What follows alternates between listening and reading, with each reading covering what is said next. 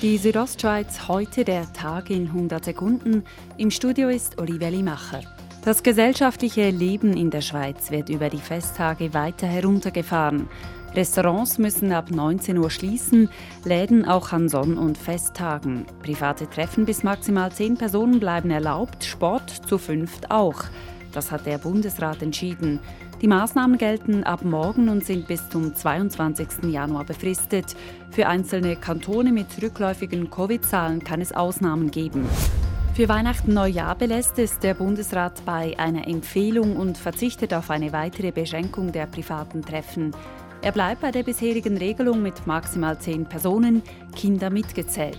Er empfiehlt jedoch dringend, Treffen im Privaten auf zwei Haushalte zu beschränken. Im Kanton Graubünden gelten bereits strengere Corona-Maßnahmen als in den meisten anderen Kantonen.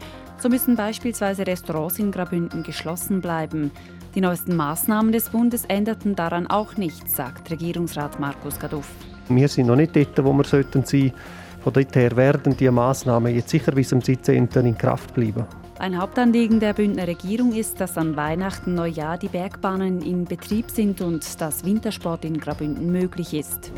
Gut 4200 Personen haben sich heute bei den Flächentests im südlichen Graubünden testen lassen. 38 von ihnen oder knapp 1 Prozent erhielten am heutigen ersten Tag ein positives Ergebnis. Die Massentests seien bisher reibungslos angelaufen, sagt der Leiter des kantonalen Führungsstabs Martin Bühler. Also organisatorisch habe ich noch sehr wenig gehört. Kurzzeitig einmal so ein bisschen Ansammlungen, weil ein paar mehr gekommen sind als man erwartet hat. Für die schweizweit ersten Flächentests gingen bisher gut 11.300 Anmeldungen ein. Die Ostschweiz heute, der Tag in 100 Sekunden, auch als Podcast erhältlich.